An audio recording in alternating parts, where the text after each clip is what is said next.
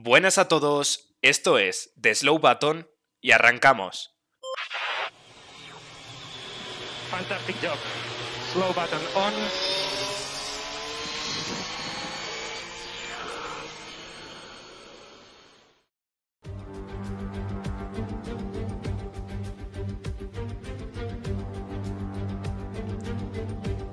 Llega la primera carrera en lluvia, qué emoción, lo que todos hemos estado esperando, muchísimos accidentes. Pues no, y para muchas personas hoy será incluso un día para estar triste. Muy buenas tardes a todos, buenas tardes a vosotros también chicos. ¿Quién es el primero en atreverse a decir algo sobre esta carrera? Que lo diga John, por favor, yo no quiero declarar hasta dentro de un rato. Pronto empezamos. Para David solo son tardes, no hay buenas tardes hoy. Eh, bueno, a ti sí que te las doy las buenas tardes, Javi. Eh, lo que tú has dicho un poco, primera carrera de lluvia, primera carrera sprint también, llegábamos a Imola, bueno, con ganas de ver cómo se iban a comportar yo creo estos monoplazas en estos dos nuevos eh, campos, como es el de la carrera sprint y como es el de la lluvia. Y yo creo que hoy al menos, si hablamos en concreto del domingo, ha sido un poco decepción por varios aspectos que vamos a comentar, pero en general yo creo, sobre todo porque no ha sido una carrera de muchísima emoción, la verdad en general se puede decir que es una carrera aburrida. Pues sí, la verdad que no ha sido una carrera muy interesante. Luego pasaremos a comentarlo, aunque yo creo que nos vamos a centrar más en lo que fue el sábado y el viernes. Ahora sí, David, por favor, coméntame un poco cómo te encuentras. Sí, bueno, eh, a ver, la carrera en lluvia siempre tiene expectativas. Eh, había miedo al principio de la semana por si podía pasar algo como lo de eh, Bélgica, sobre todo sabiendo que estos coches levantaban bastante agua, pero bueno, al final más o menos levantar el mismo sprite y, tampoco ha llovido tanto, entonces se ha podido correr. Pero sí que es verdad que yo creo de un viernes y un sábado que ha estado entretenido, ¿no? La carrera mm, se ha visto en algunos momentos perjudicada, ¿no? Por trenecitos y por pocos adelantamientos. Yo creo que en un error que es que yo creo que han abierto demasiado tarde el DRS, dirección de carrera. Creo que si lo hubieran abierto 10 vueltas antes o 15 vueltas antes, se habrían ahorrado trenecitos. Pues sí, la verdad, eso es una cuestión que luego pasaremos a, comentar con más detalle, porque sí que es cierto que no sé muy bien hasta qué punto se trata de, una decisión de, la FIA, o si más bien se trata de, un error eh, del DRS, que alguna vez lo hemos visto en, carreras de, años anteriores. Eso, eh, como bien he dicho, bueno, pues va a ser eh, más adelante. Ahora lo primero es analizar el viernes, y por favor, John, quiero que me comentes un poco este formato de carrera sprint que comienza bien cargado y, y con mucha emoción desde, desde el primer día, el viernes.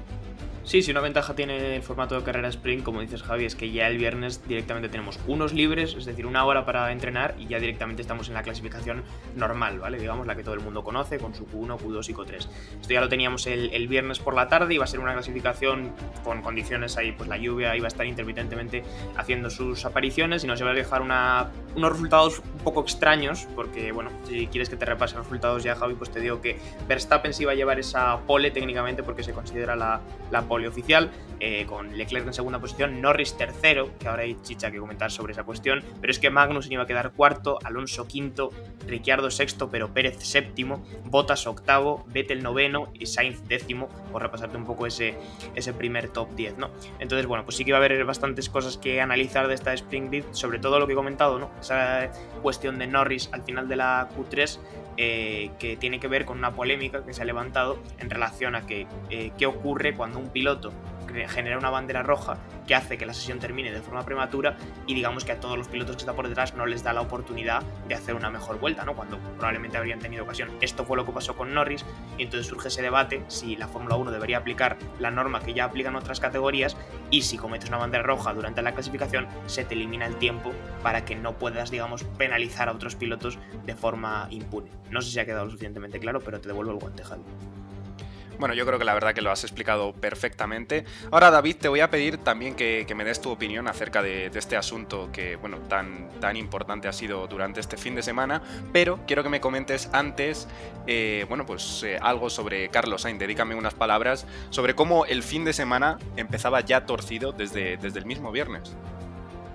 Eh, sí, la verdad que estamos, bueno, está teniendo bastante mala suerte, ¿no? Carlos Sainz, eh, sí que es verdad que esto fue un error suyo, ¿no? Lo que pasa que venía, venía muy fuerte en, bueno, en los libres venía muy fuerte. Ferrari parecía que iba a ser el equipo más rápido otra vez en Imola, luego se ha visto que, no, eh, pero venía muy fuerte. Y, claro, llegamos a la Q2 y ¿qué pasaba? Había que hacer una vuelta eh, tirando a máximo en seco porque luego eh, llovía, entonces eh, no se iban a poder mejorar los tiempos. Quien hiciera las mejores vueltas al principio se iba a quedar con ese crono. Entonces Carlos Sainz hizo una buena vuelta y luego, no sé por qué, bueno, siguió tirando, que no sé si se lo diría al ingeniero, si él querría asegurar, porque Leclerc, por ejemplo, hizo una vuelta asegurando que hizo creo quinto y pasó, ¿no? Porque luego no hubo tiempo para más. Pero él siguió tirando y en esa segunda vuelta eh, pues se fue contra el muro en la última ribacha, ya entrando a línea de meta. Y, pues nada, eh, final de la clasificación para él. No, entró en la Q2 porque llegó, la lluvia y no pudo clasificar nadie por delante suya. Pero claro, ya el fin de semana pues empezaba torcido, otra vez de nuevo empezaba torcido. Y, por algo que realmente no entiendo, porque es que en ese momento iba segundo y no tenía necesidad de, de tirar, aunque yo he oído por ahí que sí que se oyó una radio del ingeniero que le decía que siguiera tirando. Pues sí, David, te confirmo que su ingeniero le dijo que, siguiese tirando. Yo la verdad que igualmente es algo que, no entiendo. Eh, para mí, aún así, yo creo que, había que hacer, habría que hacer una repartición de, culpas, porque sí que es cierto que el primero que tiene que valorar y, asumir riesgos es el piloto, es decir, Carlos Sainz. Estamos hablando de que probablemente tenga bueno, pues la mayor parte de la culpa, pero sí que es cierto que si tú eres un ingeniero bueno, o por lo menos eh, bueno, sabes leer eh, pues lo, que, lo que va a deparar la sesión clasificatoria, pues no le pides a tu piloto que, siga tirando, y menos en esas condiciones. Así que en ese sentido, bueno, pues culpa de los dos. Y ahora, David, que por cierto te me has escaqueado un poco, ahora sí que te pido que me comentes un poco el tema de la polémica de las banderas rojas, que queremos también saber tu opinión. Eh, sí, es complicado porque, claro, esto viene sobre todo para evitar eh, suspicacias, ¿no? Y gente pilla, ¿no? Como ya hiciera Schumacher, por ejemplo, en, en su día en las rascas de Mónaco, eh, mucha gente en Twitter, ya sabemos, Twitter conspirando porque Lando Norris lo había hecho aposta. Sí que es verdad que Magnussen hizo exactamente lo mismo y salió de ahí y Norris no salió porque, claro, le venía bien, tampoco va a ser así, ¿no? Entonces, claro, esto ha abierto un debate polémico, ya que en la IndyCar y en la Fórmula E si hay medidas como eh, borrar la mejor vuelta o las dos mejores vueltas, incluso en el caso de la Indy. Y yo es algo que a ver, sinceramente, eh, debería hacerse algo, yo creo. No sé si borrar igual la vuelta, porque igual es algo injusto, pero yo que sé, meter algún tipo de penalización, ¿no? No tanto para castigar el error, que al final, eh, si la cagas, pues la has cagado, pero sobre todo para evitar posibles, yo que sé, juegos sucios que nunca son oficiales, pero que bueno, que en la Fórmula 1 tampoco nos llevamos las manos a la cabeza si es la primera vez que pasa esto, porque bueno, eh, evidentemente ya ha pasado. Bueno, yo en ese sentido bastante de acuerdo. No sé muy bien cuál es la medida que, se tendría que tomar, aunque sí que estoy de acuerdo en que se tenga que tomar alguna medida. Eh, de todas formas, no creo que Norris o el, equipo en, cuestión, McLaren, hayan bueno, pues hecho algo similar a lo que hizo Schumacher en, en la Rascas, esa jugada tan, tan mítica en la Fórmula 1 y que yo creo que casi todo el mundo conoce. Pero bueno, de todas formas, ahí queda aparcado. Veremos si, esto, bueno, pues sigue siendo un tema de, actualidad. Pasamos ahora, John, por favor, a eh, el, tema de la carrera sprint sábado. Sabemos que también teníamos una sesión de Libres 2 el mismo sábado, que de poco sirvió realmente, porque luego la carrera sería en seco. Así que, bueno, coméntame.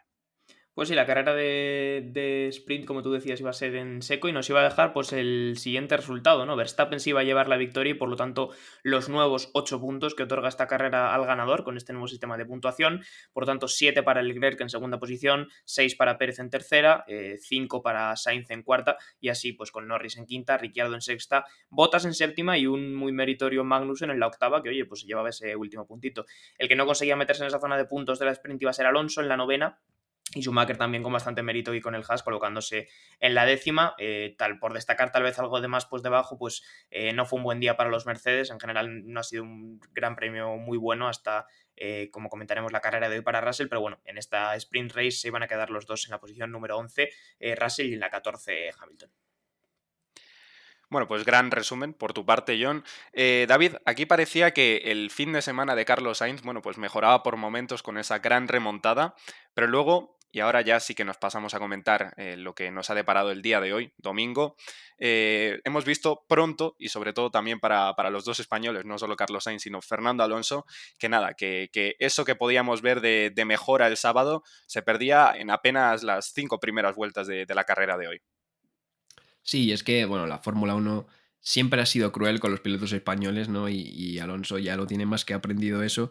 Y ahora lo estamos viviendo también con Carlos Sainz, que, mm, bueno, con esperanzas de incluso, bueno, poder ganar la carrera o por lo menos estar en el podio, pues llegaba en la primera frenada, Tamburello y eh, Ricciardo le tocaba y se quedaba, claro, encima le tocaba, Ricciardo podía seguir, pero Carlos Sainz, eh, sin daños aparentes en el coche, se quedaba enganchado en la puzolana, ¿no? O sea, es que encima doble mala suerte, porque si se te rompe el coche, pues bueno, pero es que no se le ha roto el coche y encima no ha podido seguir porque se le ha quedado el coche atascado en la puzolana. Pero es que luego después de eso, en la misma acción, más adelante, eh, a Mick Schumacher se le iba el coche, que no lo veíamos nadie, yo no me había dado ni cuenta, y le tocaba con la rueda eh, trasera a Fernando Alonso en el pontón. Y eso ha provocado que más tarde pues el, coche vaya perdiendo carga aerodinámica hasta que al final en la plena recta de meta el pontón se soltara y tuviera que abandonar Fernando Alonso con daños mecánicos irreparables. John, te quería comentar un poco, ah, bueno, más bien preguntar por cómo has vivido tú esto y sobre todo cómo ves eh, esta tendencia tan negativa que, estamos viendo en Carlos Sainz, ya que sabemos que bueno, en Australia pues, cometió un error en carrera, se quedó también atrapado en la grava, hay que tener mala suerte, por cierto. Em, de verdad, tú a, nuestros oyentes eh, les darías motivos para que, bueno, pensasen que todavía Carlos Sainz pueda luchar por el campeonato del mundo. Yo siempre he estado bastante en contra de, del alarmismo en las dos direcciones, ¿eh? o sea, de, que en cuanto un piloto, sobre todo si es un piloto con el que tienes más afecto, eh, hace una muy buena carrera, de repente va a ser campeón del mundo y en cuanto tiene una carrera mala, eh, lo van a echar del equipo. Quiero decir, creo que no hay que hacer ni una cosa ni la otra, como mi opinión, ¿no?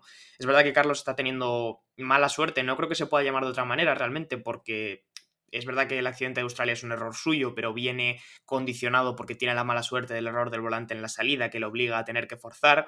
Eh, hoy básicamente, eh, bueno, Ricciardo le hace un toque, le puede pasar a cualquiera, pero le pasa a él y igual que Ricciardo sale de la grava, pues Sainz se queda, o sea que de nuevo la suerte vuelve a estar ahí. Evidentemente creo que tiene que ser duro para Carlos, eso no es, eso no creo que se pueda ver de ninguna manera, porque es un piloto exigente y sobre todo porque está en Ferrari, que probablemente será de las escuderías más exigentes de la Fórmula 1. Entonces, para él mentalmente tiene que ser duro, pero yo sé que eh, Carlos va a seguir trabajando y, al final es, eventualmente yo creo que esos resultados van a llegar porque el coche funciona, el Ferrari sabemos que tiene buen rendimiento y Carlos sabe llevarlo. Entonces, creo que es una cuestión de, tiempo. Lamentablemente ha tenido esta mala suerte o esta racha de mala suerte ahora. Eh, ojalá no lo hubiera tenido, pero bueno, creo que es una cuestión de suerte que, esos buenos resultados lleguen y, tener un poco de paciencia, supongo. Le doy la palabra a David, que, que creo que quiere opinar sobre esta cuestión. Sí, es que decías una cosa que creo que es muy importante, que es eh, la exigencia de estar en Ferrari, ¿no? Y esa intranquilidad que puede tener Carlos Sainz. Y es que justo este fin de semana se ha anunciado su renovación hasta 2024. Y creo que, bueno, aparte de lo obvio, que es eh, renovar con Ferrari, creo que no hay mejor noticia que esa para también tranquilizar a Carlos Sainz, que no es lo mismo estar conduciendo con un contrato que se acaba y que ves que no hay negociaciones o las negociaciones no avanzan, porque tú piensas, uy, me quieren largar para traer a otro y, te lo pide el cuerpo, no, esos resultados. Habló algo de eso Botas cuando el año pasado ya sabía que no renovaba y que tenía asegurado el contrato de dos años con Alfa Romeo, que de repente vimos a Botas ganar y, ser el mejor Botas de la temporada. Y es que dijo, bueno, es que estoy más tranquilo porque en Mercedes me iban poniendo todo el rato un contrato de año a año y yo estaba ahí con esos nervios, ¿no? Ahora Carlos Sainz tiene un contrato a dos años vista, ¿no? Que puede decir, bueno, tengo una mala carrera, no pasa nada, me tranquilizo y puedo seguir porque tiene, bueno, esa tranquilidad de que el equipo confía en él y que va a seguir pues, más años en el equipo con un coche que parece que puede optar a ganar mundiales. Bueno, pues la verdad que con esto que acabas de comentar, David, no puedo estar más de acuerdo. Eh, también con lo que ha dicho John. Así que bueno, pues poniéndolo todo un poco como eh, junto, podríamos decir que Carlos Sainz es un piloto que, es trabajador, que se adapta bien a, todo tipo de circunstancias y que evidentemente pues este contrato lo único que va a hacer es, poner las cosas un poco más fáciles, por lo menos a nivel eh, psicología, eh, de todas formas, no creo que Carlos sea una persona que, sufra de, problemas eh, mentales a nivel nerviosismo y todo este tipo de cosas, pero bueno, si lo hace, que siempre es algo incluso hasta subconsciente, pues seguro que esto le, va a ayudar mucho más. Eh, hemos pasado por alto una cuestión, y es que lo hemos comentado en las anteriores sesiones, pero es que la carrera de hoy empezaba en lluvia. Eh, no lo hemos dicho. Y por lo tanto, realmente mm, el error de Ricciardo, ¿vale? Que para nosotros españoles que apoyamos a, Carlos Sainz, sobre todo ahora que tiene la oportunidad con, Ferrari, bueno, pues nos ha molestado mucho, pero es que he visto en, diversos grupos y, por Twitter también, bueno, pues el enfado generalizado con Ricciardo, pero hay que eh, destacar que, bueno, son condiciones complicadas, que el año pasado en la salida ya vimos un incidente entre un incidente entre Hamilton y Verstappen y que bueno, pues que esto realmente ha sido un incidente más que le podría haber pasado a Carlos Sainz como a, cualquier otro piloto realmente.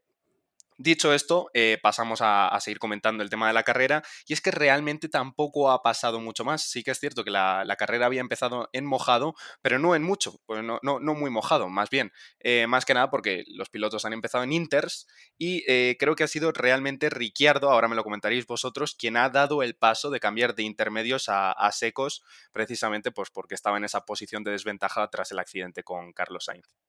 Sí, ha sido Ricciardo el que ha dado ese paso, un poco como conejillo de indias y estaban todos los ojos puestos en él sin ningún tipo de duda porque todo el mundo quería saber si Ricciardo iba a salir y en la primera curva iba a estar trompeando porque todavía no era momento de poner neumáticos de seco o si por el contrario iba a conseguir un buen ritmo. Ha sido la segunda ocasión eh, no le ha servido para ganar mucho, la verdad, porque estaba muy atrás después de, del toque con Sainz y bueno, lo que ha podido ganar, luego además lo ha perdido haciendo otra parada que no he llegado a entender para poner unos neumáticos duros que le han hecho ir muy lento. O sea que bueno, la carrera para Ricciardo ha sido bastante mala, pero como decía en ese momento sí que ha servido como, como conejillo de indias y en cuanto todo el mundo ha visto que Ricciardo había tomado una decisión correcta al montar esos neumáticos medios, pues todo el mundo ha ido detrás. O sea que alrededor de la vuelta 19 hemos tenido básicamente a todo el mundo entrando un poco de caos en el box, en el box también es cierto, porque ha habido un unsafe release de, de Ocon que casi Hamilton se lo lleva por delante y bueno, pues en realidad esa ha sido un poco la, cuestión, ¿no? Todo el mundo buscando esos medios porque la pista se estaba secando bastante rápido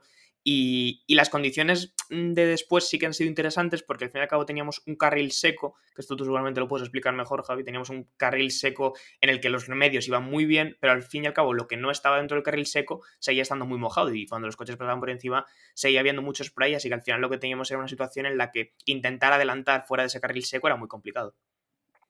Efectivamente, y además, justo más o menos a esta altura de, la carrera, en la que ya había este carril seco que acabas de comentar, bueno, pues todo el mundo estaba empezando a, preguntarse sobre la aparición del DRS, que recuerdo no siempre está en condiciones de lluvia debido a su peligrosidad y tal.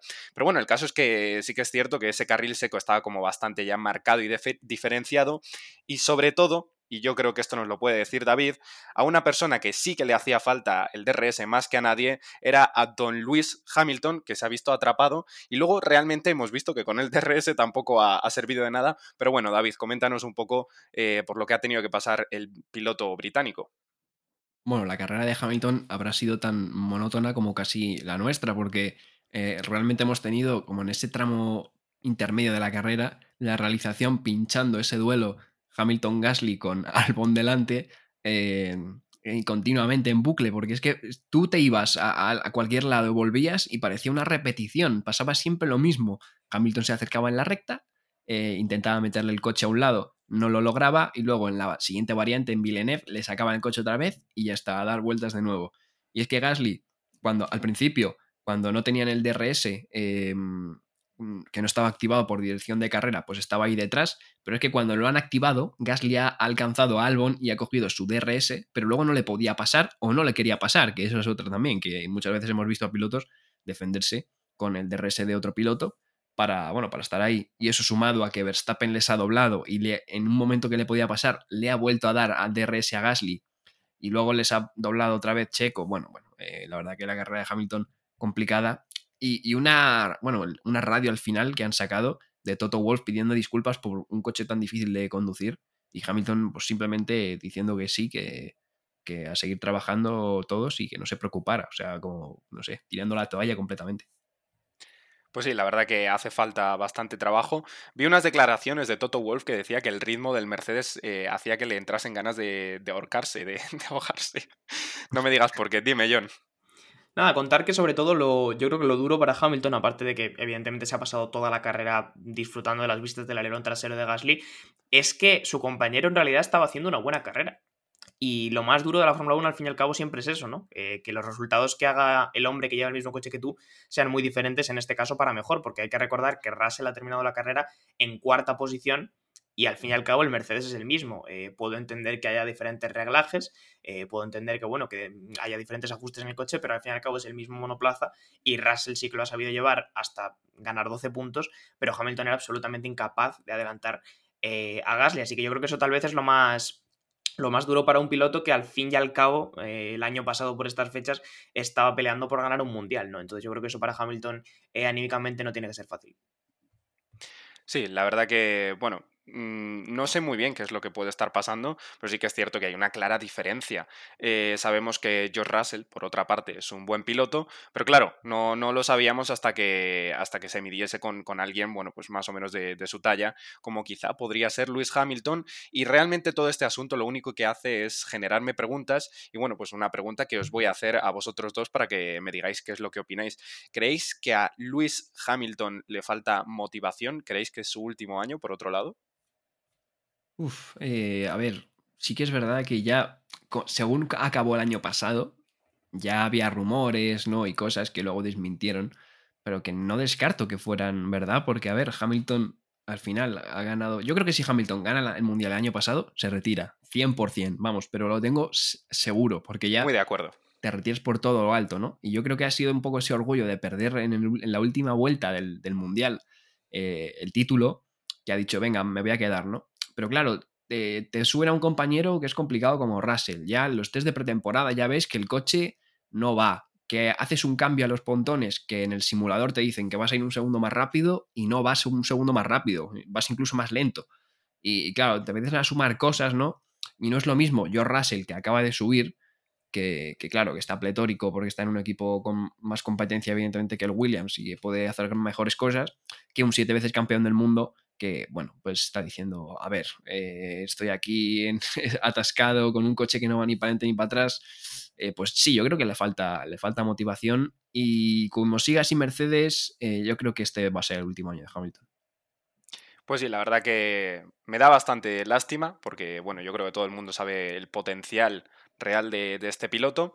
Eh, como ya David nos ha dado bueno, pues la respuesta a estas preguntas, yo a ti, John, te voy a hacer otra pregunta distinta para que nuestros oyentes, bueno, pues también tengan que pensar en, esta, en este asunto.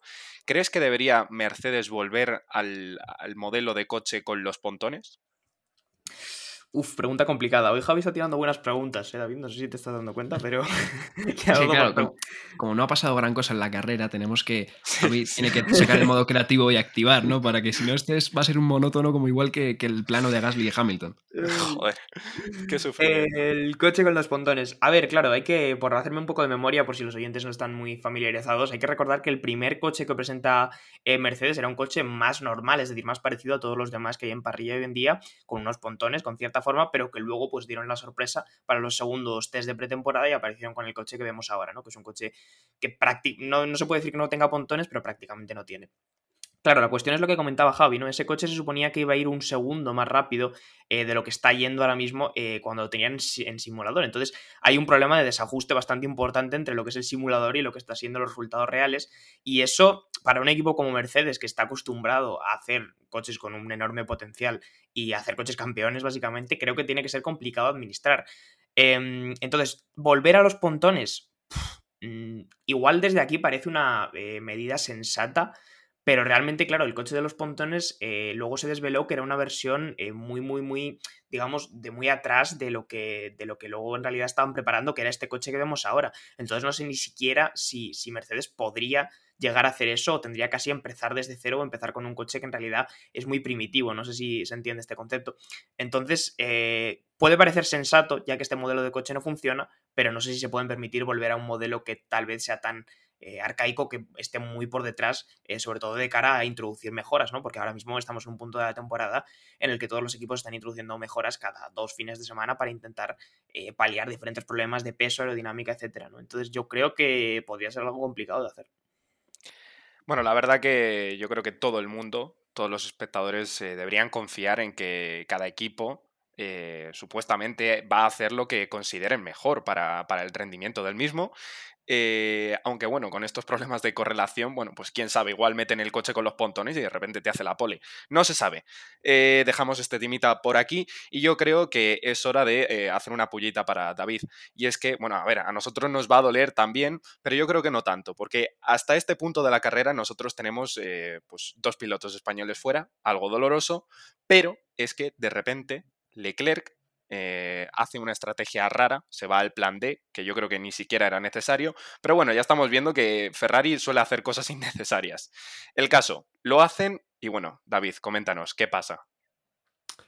Eh, bueno, pues eh, Leclerc para en boxes, pone blandos, sale, es verdad, muy pegado a Checo, incluso le coge el DRS. Yo creo que la, la intención era esa, ¿no? Decir, no pasa absolutamente nada, vamos, aunque sea, a tantear, a ver si podemos ser segundos, porque le pasen recta, eh, le, le, enganchas con las ruedas frías, le pasas en la recta de primeras y tal. Bueno, pero claro, llega Leclerc y en la variante alta coge la banana amarilla, trompea y pasa de ser eh, tercero asegurado, aseguradísimo, a romper alerón y a parar y a caer hasta la octava posición, ¿no? Eh, claro, en ese momento a mí se me vienen flashbacks de Vettel en Hockenheim, eh, porque es que además la temporada está cogiendo ese tono, porque Vettel en 2017 y en 2018 ganó de las, de las cuatro primeras carreras, ganó dos, eh, dos grandes premios. Y Hamilton, por ejemplo, en 2018, que fue campeón, no ganó ninguno de esos cuatro primeros premios, grandes premios. Entonces, claro, Ferrari tenía un mejor coche y ya sabemos cómo acabó la temporada 2018, con Vettel en Hockenheim en un punto de inflexión que fue irse a la puzolana, quedarse ahí enganchado contra el muro y que Ferrari empezara de repente a perder terreno con Mercedes de una manera espectacular, teniendo mejor coche al principio, cayendo, y es que mm, se está poniendo esta cara, porque Ferrari sí que es verdad que es el único equipo que no ha traído mejoras, yo creo que eso les va a hacer incluso despertar, yo creo, y se hablaba de que para España iba a llegar un gran paquete de mejoras, ¿no? Porque es el único equipo que no ha mejorado el coche y ya se ha visto que este fin de semana Red Bull iba más rápido. Y claro, luego encima Leclerc hace esto, pues he tenido flashbacks terribles que no me gustaría volver a repetir, la verdad. No, no han sido experiencias gratificantes de mi vida. Hay algo que me ha hecho bastante gracia y es que me he quedado viendo un poco, bueno, pues eh, el, tema de post carrera y en la salita esta que comparten las personas que están en el podio, eh, que por cierto, David, ahí no estaba Leclerc. bueno, pues eh, estaba Checo hablando con, con, Verstappen de que Leclerc estaba yendo en esa variante alta, que es una chicane, como dos décimas más rápido que él y claro, pues lo que pasa es que si tú arriesgas más de la cuenta, bueno, pues como bien decía John antes, que lo, estábamos hablando por WhatsApp en vivo y directo cuando, cuando estábamos viendo la carrera, es que se veía claramente que la forma en la que había entrado a la curva era imposible que, fuese a salir bien parado el, piloto. Eh, bueno, pues simplemente le había dado mucha dirección y el coche es que iba directamente contra, contra las bananas. Así que nada, eh, bueno, yo creo que era algo esperable y, esperemos que no se repita, porque sí que es cierto, yo creo que estaréis de acuerdo vosotros, que Leclerc es muy propenso a, este tipo de errores y esperemos que no le cueste, bueno, pues el campeonato, ya que este año pues sí que es cierto que quien, quien pinta que puede tenerlo es Leclerc. Eh, dime, John. Le quiero hacer un comentario positivo precisamente a esa parte que tú comentabas, ¿no? Esa, esa sala eh, post carrera antes de que suban al, podio los, los, tres pilotos que, que corresponde, que yo personalmente creo que llevamos mucho tiempo sin verlo en la Fórmula 1, o al menos mucho tiempo sin poder escuchar lo que hablaban. Es decir, tampoco creo que sea una conversación muy natural, porque ellos al final sabían que estaban siendo grabados, pero bueno, creo que tiene un punto curioso y ya que por lo menos este año eh, nos han quitado esas conversaciones directas entre los equipos y la dirección de carrera que tenían su chicha, pues me parece interesante poder ver estas cosas, ¿no? Es lo que comentaba Javi, al final ahí lo que hemos oído sobre todo era Norris, que es el que al final ha terminado tercero, eh, diciendo que él creía que aunque Leclerc no hubiera eh, arriesgado, pues que seguramente le habría, le habría acabado cogiendo. Entonces, pues bueno, destaca ahí precisamente eso, Que, Leclerc pues sencillamente le ha faltado algo de sangre fría para no cometer ese error y haber terminado tal vez con un mejor eh, resultado, pero al final, pues bueno, es lo que es lo que tiene. Veremos si estos errores a la larga que le cuestan tantos puntos, pues no, no le penalizan de cara a un campeonato. Que básicamente lo de las salitas previas estas del podio se quitó cuando la pandemia. Y, claro, porque hacían todo al aire libre, digamos, para que hubiera menos contacto entre los pilotos. Y es algo que he hecho muchísimo de menos, porque eh, es que cuántos momentos épicos y míticos nos ha dejado eh, las salitas estas como el, Multi 21, eh, la tiradita de gorra de Rosberg a Hamilton, la pelea en, italiano eh, de Massa y, Alonso. Me acuerdo también de un gran premio en el que eh, Verstappen, un gran premio de, las Américas, que Verstappen pasó, sí. que no sé si pasó a Raikkonen por, por fuera de, de, la pista y subió al podio y en el podio, bueno, en la salita previa, le penalizaron justo ahí y, subió Raikkonen como con una cara de circunstancias y dijeron, venga Verstappen, fuera de aquí. Y se fue cabreado, o sea, nos ha dejado auténticos momentazos y esto yo creo que es simplemente una gran noticia. Sí, la verdad que el poder volver a disfrutar de estas salitas previas antes de, recoger el trofeo, bueno, pues es un indicativo más de que las cosas van mejorando en cuanto a pandemia, aunque bueno, por ahí por Shanghái están pasando cosas raras, en fin. Eh, así como por cerrar un poco el tema del domingo, eh, McLaren ha funcionado otra vez. Eh, yo personalmente soy un fanboy de McLaren, eh, he sufrido mucho con McLaren, pero también, oye, hemos visto crecer a, Carlos Sainz y, bueno, pues ganar esos primeros podios. Y por otra parte, Aston Martin puntúa, coche que realmente parecía que en su vida iba a puntuar. Bueno, pues hoy creo que han ganado cinco puntos, ¿no? Entre los dos. Sí, porque ha sido Vettel en la octava, no, Vettel en la octava y, y Stroll en la, en la décima. O sea que han ganado. Sí, pero bueno. La cuestión es que es lo que tú decías, ¿no? No parecía que ese Aston Martin fuera a tener la ocasión y ha hecho falta un gran premio, bueno, un poco extraño, digamos, con dos abandonos de pilotos que técnicamente tendrían que haber estado más arriba y también Ricciardo que no ha tenido muy buena carrera. Pero oye, eh, chapó para los hombres de Aston Martin que por lo menos consiguen puntuar y, salen de, esa zona del cero, ¿no? Que, que da tanto miedo en la tabla. Pues sí, la verdad. Y Ojo chicos, que esto lo habíamos comentado antes de empezar a grabar este episodio, se nos había olvidado el tema del MVP, así que venga, os voy a pedir el, MVP y yo creo que con esto, bueno, pues es que realmente este gran premio no ha dado para más. Así que bueno, cualquiera de los dos, eh, pensadlo, si es que lo tenéis pensado, venga David, tú que levantes la mano. Eh, yo voy a decir a George Russell, más que nada por como he visto a Hamilton, ¿no? Porque eh, sí que es verdad que no se ha metido en tanto tráfico, pero es que Russell, eh, la verdad que ha tenido un muy buen ritmo, ya la salida ha sido buena. Y, luego ha habido una cosa que han comentado en la retransmisión, ¿no? Que normalmente cuando haces el crossover de, neumático de lluvia a neumático de slick, pues claro, te toca en el ala un poco para poner más carga en caso, pues para ir, porque vas más rápido, evidentemente, y para que no te salgas en las curvas. Y, se les, no sé si se les ha olvidado o qué ha pasado en Mercedes, que le han, dicho, le han dicho por radio a, Russell que no le habían tocado el alerón, entonces que tuviera más cuidado. Y Russell, sin embargo, iba muy bien, parecía que no sé, iba muy rápido y no ha tenido ningún problema. Así que yo me quedo con George Russell, que además ha hecho un cuarto puesto bastante meritorio. Muy bien. Eh, oye, pues la verdad que eh, David está sacando datos a la luz que igual pasan desapercibidos, que los ves pero luego no los comentas en el episodio, así que la verdad que, fíjate, yo no lo hubiese dicho, pero estoy bastante de acuerdo. Ahora sí, John, coméntame cuál es el tuyo. Estoy dudando, Estoy dudando entre dos, pero creo que me voy a quedar con Lando Norris por la cuestión de que, bueno, veíamos, eh, si vemos a McLaren en la primera carrera, eh, era un McLaren que, que, no daba muy buenas sensaciones sobre todo, y hoy, bueno, un poco con, tal vez con algo de fortuna de ese accidente de Leclerc, que al final se mete en un podio, como ya hizo el año pasado, por cierto, Norris en este circuito, eh, pues que parece que o tiene suerte o no, le va nada mal, desde luego, pero bueno, creo que es meritorio también, igual que lo de Russell, conseguir meterse en el tercer puesto aquí con, con el McLaren, sobre todo teniendo en cuenta la mala carrera que ha tenido Ricciardo. Entonces, bueno, creo que positivo para Norris, también positivo para McLaren, así que ese es mi MVP. Muy bien, pues yo creo que con lo que me habéis dejado, pues realmente no tengo otra cosa que, decir, por no repetir, que Max Verstappen creo que es un piloto que, bueno, lo ha hecho bastante bien, a pesar de que en algunos momentos sí que es cierto que el Ferrari iba bastante mejor, aunque bueno, al fin y al cabo eso no es algo que, esté de la mano de, Max Verstappen. Eh, realmente yo creo que me decanto por él porque ha maximizado el potencial del coche y no ha cometido errores. Digamos que son un poco ese tipo de carreras que, se hacía Lewis Hamilton. Esto suena como lejano ya y todo las que se hacía Lewis Hamilton en, el pasado, cuando era un máster. Pero bueno, este año no es así, este año tenemos un mundial totalmente distinto y yo creo que por hoy eh, podríamos decir que hemos eh, terminado este episodio. Muchísimas gracias, John. Muchas gracias, Javi. Nada, nos vemos la semana que viene, que no tenemos gran premio, recuerdo. Y la siguiente, nuevo circuito, Miami. A ver qué pasa por allí. Efectivamente. Y muchísimas gracias, David. Bueno, pues eh, muchísimas gracias a los dos. Nos vemos la semana que viene con algo que inventaremos y luego nos vemos en Miami, eh, la tierra de los yates metidos artificialmente en un lago. bueno, chicos, yo creo que tenemos que ir lloraditos por si acaso pasa algo similar a este circuito. Chao, chao. Muchas gracias por escuchar este podcast de The Slow Button. Puedes seguirnos en Spotify para no perderte ningún episodio y también en nuestras redes sociales para enterarte de todas las novedades. Hasta la próxima.